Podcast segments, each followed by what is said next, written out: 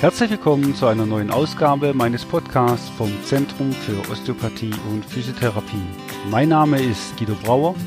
Ich bin Diplomosteopath, Physiotherapeut und Heilpraktiker und seit 2001 in eigener Praxis im schönen Bad Rappenau tätig.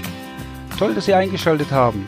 Ich möchte heute wieder ein interessantes Thema aus dem Bereich der Physiotherapie und Osteopathie beleuchten und wünsche Ihnen dazu viele erhellende Momente. Ja, hallo erstmal an alle. Willkommen zur Folge 4 von unserem Podcast mit dem heutigen Thema Massagen und Sonderformen der Massage. Echte Therapie oder nur ein Muskelweichmacher? Jeder kennt so die normalen klassischen Massagen und man weiß, man liegt da, man wird durchgeknetet und durchgewalkt. Und ähm, aber man weiß nicht wirklich, was steckt eigentlich hinter diesen ganzen Massagetechniken und ist die klassische Massage tatsächlich die einzigste Massageform, die es gibt. Dazu habe ich heute eine Gesprächspartnerin, ähm, Svenja Holderbach. Sie ist bei uns im Zentrum für Osteopathie und Physiotherapie Physiotherapeutin und war an der Schule für Physiotherapie am Universitätsklinikum Mannheim hat letztes Jahr ihren Staatsexamen bestanden, erfolgreich selbstverständlich, hat die Fortbildung in K-Active Kinesio Taping und ist auch ausgebildete äh, manuelle Lymphdrainagetherapeutin und physikalische Ödemtherapeutin, ähm, hat das Ganze absolviert an der Kurpfalz äh, Lymphdrainageschule in Mannheim. Ich hoffe, ich habe nichts vergessen. Herzlich willkommen, Svenja. Hallo. Jetzt erstmal, du hast ja, wie gerade schon erwähnt, eine dreijährige physiotherapeutische Ausbildung durchlaufen.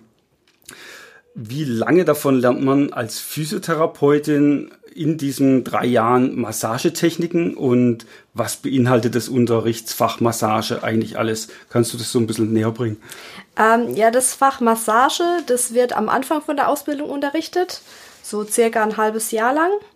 Ähm, wichtig ist hier die gute Anatomiekenntnis. Anatomie wird auch gleich am Anfang unterrichtet, dass man einfach die ganzen Zusammenhänge im Körper besser verstehen kann. Ähm, man lernt die Wirkungsweisen der Massage, welche Effekte man damit erzielen kann. Ähm, es ist aber auch ein sehr, sehr praktisches Fach. Also man lernt verschiedene Massagetechniken und ganz viele verschiedene Griffe auch. Ähm, also man braucht jetzt eine andere Grifftechnik, um einen Muskel zu entspannen, äh, um den Tonus zu senken, als wenn ich jetzt einen Tonus steigern möchte, also die Spannung im Muskel erhöhen will. Mhm, ähm, mhm. genau. Und man übt auch eben, wie gesagt, schon sehr viel selber aneinander, dass man einfach dieses Spüren ähm, lernt. Das ist bestimmt das beliebteste Fach, oder? Wenn man massiert ja, wird. schon sehr angenehm.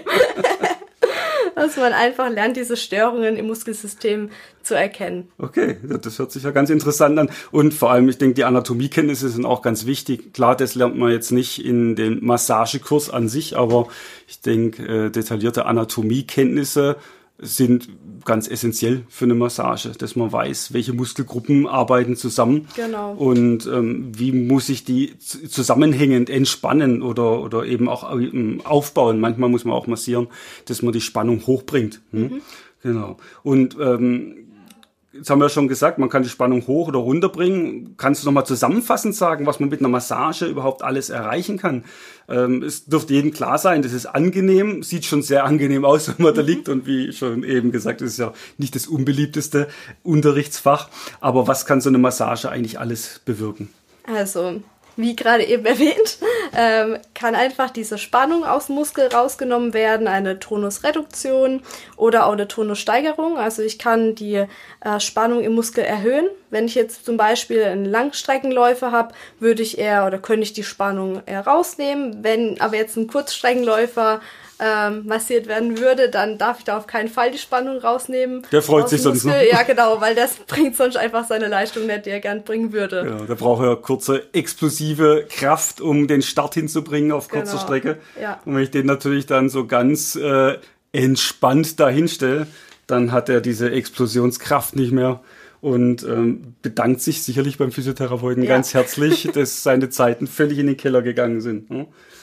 Genau, okay. Was kann man noch erreichen? So durchblutungstechnisch mit Sicherheit auch noch irgendwas? Genau. Die Durchblutung wird gefördert und dadurch können einfach die Abfallstoffe aus dem Muskel viel besser abtransportiert werden und ähm, eine Massage kann ja auch sehr angenehm sein. Also man wird allgemein entspannter und dadurch geht auch allgemein auch der Schmerz zurück. Mhm, mhm. Ja, das kann ich mir vorstellen. Wenn man sich wohler fühlt und entspannter ist, man kennt es ja auch vom, vom, vom Spannungskopfschmerz, wo der Name ja schon sagt, ähm, dass das von einer Verspannung kommt, ähm, dass dann der Schmerz dort weniger wird.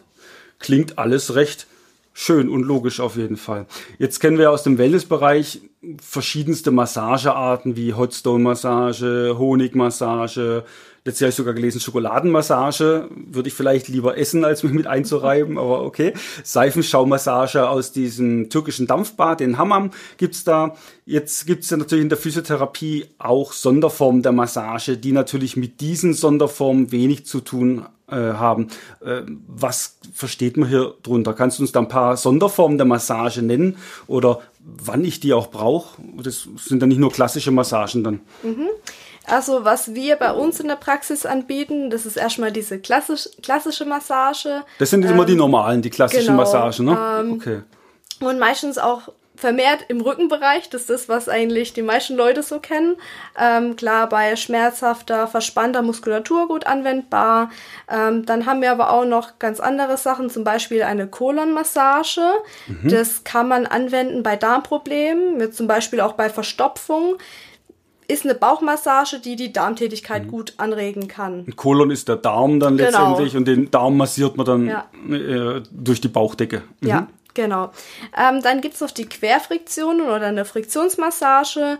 Man arbeitet hier viel kleinflächiger und meistens auch nur mit einem Finger und eher mit viel Druck. Mhm. Und das kennt man zum Beispiel vom Tennisellenbogen. Wenn einfach eine Sehnenentzündung vorliegt, mhm. kann das ganz hilfreich sein. Mhm. Also da ist ein Sehnenansatz am Knochen, an der Knochenhaut gereizt und den mhm. mache ich dann mit so einer punktuellen Massage locker ja, genau. Da werden auch bestimmte Stoffe dann freigesetzt, ähm, weiß ich noch, äh, bestimmte entzündungshemmende Stoffe, die dann die Entzündung rausnehmen. Es wirkt eigentlich wie eine Spritze. Ist nicht so angenehm wie eine klassische Massage, tut manchmal auch weh. ja. ähm, aber äh, es wirkt wirklich wie eine Spritze, weil da bestimmte Histamin und Prostaglandine frei werden. Äh, also Stoffe, die einfach die Entzündung rausnehmen. Wird am Kiefer übrigens gemacht, ne? Kiefergelenk ja, innen drin auch, auch, sehr, sehr äh, nicht angenehm, aber ja. sehr, sehr, sehr effektiv. Ne? Das gehört eben auch zu der Massage, genau. Was gibt's noch? Äh, die Funktionsmassage gibt's noch. Mhm. Die gibt's in der manuellen Therapie und da arbeitet man während der Massage mit Bewegung. Mhm. Also beispielsweise, wenn ich jetzt am Bein bin, dann beuge ich zum Teil das Knie und strecke das Knie, während man eben dann in die Muskulatur reingeht. Mhm. Mhm. Okay. Ähm, eine ganz andere Kategorie ist die Reflexzonenmassage oder Reflexzonentherapie. Mhm. Da haben wir die Bindegewebsmassage. Da kann man die inneren Organe beeinflussen.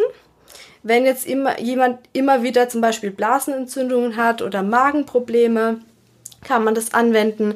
Man stellt sich das vor wie eine Landkarte auf dem Rücken, wo quasi jedes Organ seinen eigenen Bereich hat. Also es gibt verschiedene Zonen und ähm, durch eben Strichführungen in diesen Zonen kann man eben von der Haut über einen Reflex das Organ erreichen und da eben dann die Funktion mhm. beeinflussen. Mhm. Genau. Häufig ist es ja ein bisschen Missverständnis, weil es ja auch Bindegewebsmassage heißt und die moderne Fastentherapie ja auch aufs Bindegewebe abzielt. Viele denken dann, das ganze Bindegewebe wird durchmassiert. Ne? Aber es sind ja so Strichführungen, wie du mhm. schon gesagt hast, genau. die über einen Reflex auf die inneren Organe wirken. Ne? Also man wird nicht durchgewalkt, sondern es werden nur Striche am Körper gezogen mit Druck im Bindegewebe. Daher der Name dann Bindegewebsmassage als Reflextherapie. Gibt es ja. noch andere Reflextherapien? Genau, die Fußreflexzonentherapie. Mhm. Das kann man sich so ähnlich vorstellen, nur dass dann halt diese Zonen am Fuß sind und nicht auf dem Rücken. Mhm.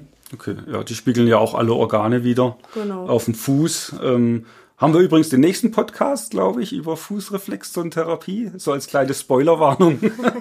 da erfahren wir mit Sicherheit auch wieder äh, viel, viel mehr drüber. Mhm. Und ja, dann gibt es noch andere Sonderformen der Massage, die du jetzt so gerade auf dem Plan hast. Ja, ähm, es gibt noch die Unterwassermassage. Mhm. Die können wir hier aber in der Praxis nicht ausführen. Da bräuchte man eine sehr große Wanne um die 600 Liter. Das ist hier ein bisschen schwierig.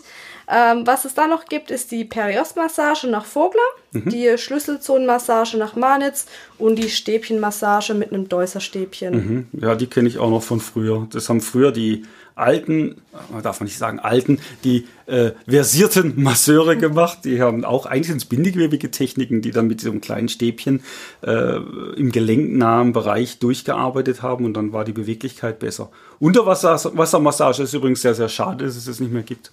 Es war sehr angenehm, weil man liegt da in einer 600 Liter Wanne und ähm, der Auftrieb vom Wasser macht einen leicht, wie im Freibad auch oder im Hallenbad.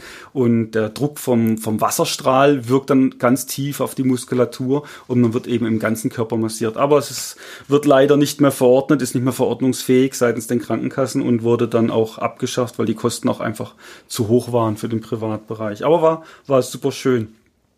Jetzt hast du eben noch gesagt, ähm, am häufigsten kommt ja die Rückenmassage. Ähm, ich kriege häufig mal die Fragen gestellt. Erstens mal, wo gibt's überhaupt alles Muskeln? Eigentlich überall. Ne? Und daraus stellt sich dann natürlich auch die nächste Frage, wo am Körper kann man eigentlich überall massiert werden?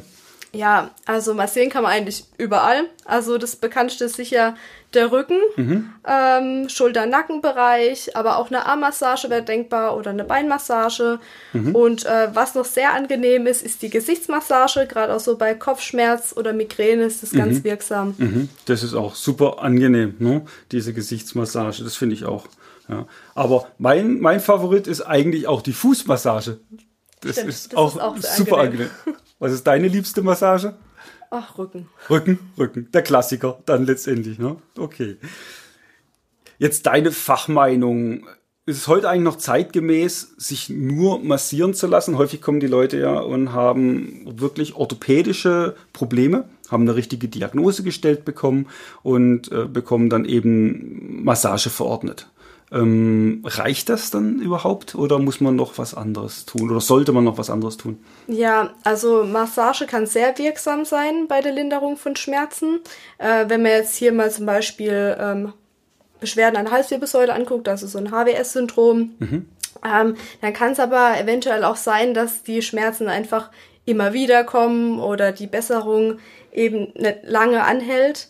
Und dann muss man halt überlegen, was kann man sonst noch machen? Mhm, muss man mhm. vielleicht Muskulatur einfach kräftigen? Gibt es eine Instabilität? Oder liegt es einfach dran, dass Bewegung fehlt? Dann brauche ich eine Bewegungserweiterung. Und da kann man dann überlegen, ob man vielleicht auch mit Krankengymnastik oder mit manueller Therapie dann vielleicht mhm. weitermachen sollte. Mhm. Und das sehen wir dann auch im Verlauf der Behandlung, mhm. ob man das vielleicht auch bräuchte. Mhm. Okay, also ich lasse mich massieren und tut auch sehr, sehr gut und aber zwei Tage später ist die Grundproblematik wieder da. Genau. Und es wiederholt sich immer. Okay. Ich meine, da sind die Physiotherapeuten natürlich hervorragend denn ausgebildet, äh, dann zu sehen auch, okay, wie du gesagt hast, Halswirbelsäulenproblem, es gibt Ausstrahlung, ist jetzt ein Nerv beklemmt, ist es vielleicht ein Bandscheiben Vorfall, Vorwölbung, gibt's mhm. ja beides.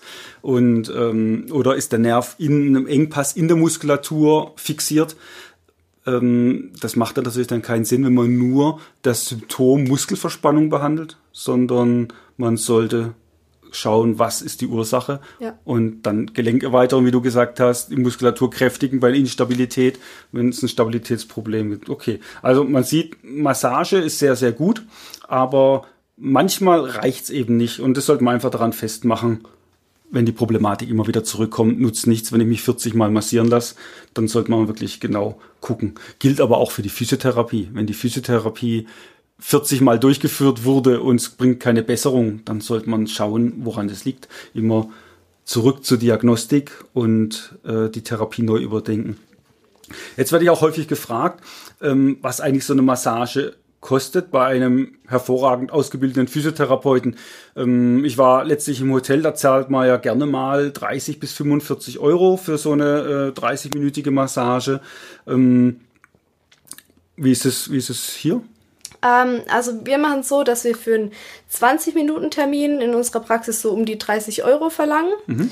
Bei Massage, also wenn die jetzt auf Rezept verordnet wurde, dann wird man 15 Minuten massiert und Hierbei zahlen dann die gesetzlichen Krankenkassen 15,40 Euro. Mhm. Also dann kann man sich jetzt denken, warum die Massage dann halt keine halbe Stunde gehen kann. Ja, fragen ja viele, ne? Und sagen, ja. oh, das tut so gut, können Sie nicht äh, halbe Stunde oder länger massieren? Aber ich denke, äh, bei so einem Kassensatz von 15,40 Euro, ja, wie du sagst, ja. kann sich jeder genau. das vorstellen, aber man kann ja auch jederzeit äh, das nochmal privat machen oder Zeit aufbuchen. Genau. Und ja Und ähm, man sollte sich halt eben überlegen, ob man das nicht vielleicht investieren möchte und in eine Praxis geht, wo man dann wirklich äh, auch weiß, dass die Leute gut ausgebildet sind mhm. und auch auf zum Beispiel Nebenerkrankungen gut eingehen können. Mhm. Ähm, ja, ich denke, der große Vorteil in der Physiotherapie ist eben, dass wenn man was hat, dass man auch weiter untersuchen kann genau. und beraten kann. Ja. Was es wahrscheinlich Einschränkungen gibt bei der Wellnessmassage.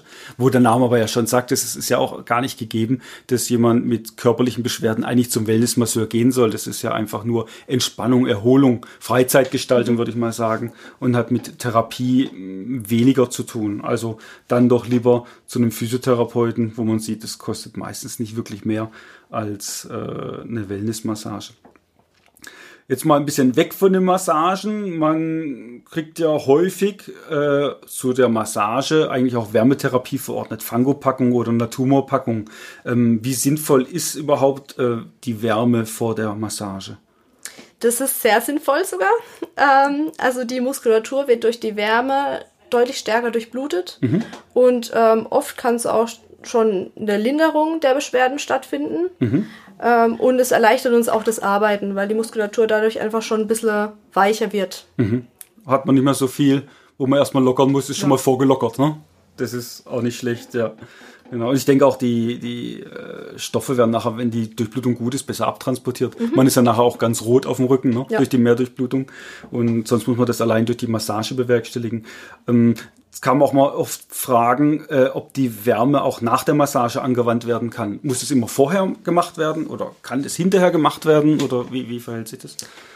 Also ist es kein Muss, dass es immer vorher stattfindet. Ähm, man hat danach immer noch einen guten Effekt. Also diese Abfallstoffe, die werden immer noch gut abtransportiert. Mhm. Äh, aber wir machen es eigentlich bei uns in der Praxis so, dass wir es immer vorher machen nur beim ersten Termin machen wir es immer danach, weil man sich ja am Anfang immer auch beispielsweise jetzt den Rücken anschauen möchte. Und wenn ich jetzt dann schon eine Rötung habe, die normalerweise da eigentlich nicht ist, mhm, mh. dann ist es schon ein Störfaktor, was mir mhm. jetzt beim Befund nicht direkt hilft. Auch ist Muskulatur dann schon weicher, wie sie normalerweise nicht in dem Bereich mhm, ist. Mhm. Und deswegen machen wir es beim ersten Termin immer danach mhm. und sonst eigentlich immer davor. Mhm, okay, ja. Also kann man es machen, wie man möchte letztendlich, wie man lustig ist, aber beim Erstbefund macht Sinn, hinterher zu machen, mhm. damit man einfach die Bindegewebszonen auch sieht, ne, was da alles auf dem Rücken vor sich geht. Jetzt gibt es da Unterschiede zwischen den Wärmepackungen.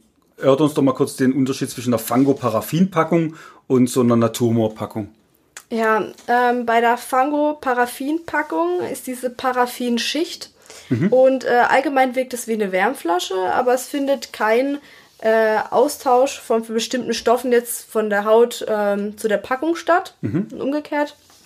Ähm, bei dem Moor ist es so, dass, dass der Schweiß durch dieses Vlies einzieht mhm. und dann kann eben, können Wirkstoffe abgegeben werden, die den Muskel dann entschlacken und auch entwässern. Und es ist auch einfach eine Einwegpackung, also die wird dann weggeschmissen, wenn man die mhm. einmal verwendet hat. Und es ist viel hygienischer und ist auch das, was wir hier in der Praxis mhm. verwenden. Finde ich auch. Ich finde es auch angenehmer, weil bei der Paraffinpackung muss man sich auf die heiße Packung legen. Also ich bin immer ein bisschen finsig. und bei der, bei der Naturmoor-Packung legt man sich ja eigentlich auf das kühle Naturmoor. Unten drunter ist ein Wärmeträger, wo es dann langsam aufheizt, finde ich persönlich viel, viel angenehmer, weil man muss nicht gleich in die Hitze rein. Ja? Und ja, die, der hygienische Aspekt ist natürlich auch da. Ja? Und äh, die Huminsäure, die dann äh, nachher den Muskel entsäuert, das ist auch nochmal ein großer Vorteil. Wie du gesagt hast, ne, die Paraffinschicht lässt ja eigentlich von der guten Fango, die man ja haben möchte, überhaupt äh, gar nichts mhm. durch. Ne? Das ist einfach schade. Ne? Und für die Natur ist auch gut. Wir haben ab und zu Gärtner in der Praxis, die holen die Packung ab für ihre Rhododendronbeete. Das ist wohl eine Pflanze, die diesen Moorboden sehr liebt. Und ähm, dann kann man das auch in den Garten kippen. Also absolut recycle fähig dann. Okay, da haben wir jetzt schon eine ganze Menge eigentlich gehört und ich denke, dass wir jetzt auch unterscheiden können zwischen der klassischen Massage, was jeder kennt, Sonderformen der Massage und warum es Sinn macht, zu einem gut ausgebildeten Physiotherapeuten zur Massage zu gehen, um eben, wenn es immer wieder äh, Rezidive, also wiederkehrende Probleme gibt, weiter zu schauen, wo das Grundproblem dann eigentlich liegt. Gut, also ich hoffe, hoffe, jeder weiß jetzt Bescheid Ich wünsche dir noch viele, viele nette Patienten zum Massieren. Ja, danke. Und äh, bedanke mich mal, dass du hier bei diesem Podcast uns Rede und Antwort bestanden hast. Dann herzlichen Dank und tschüss, bis tschüss. zum nächsten Mal. Das war es auch schon wieder von unserer Seite. Besuchen Sie uns auch gerne unter www.brauer-osteopathie.de. Bis zum nächsten Mal.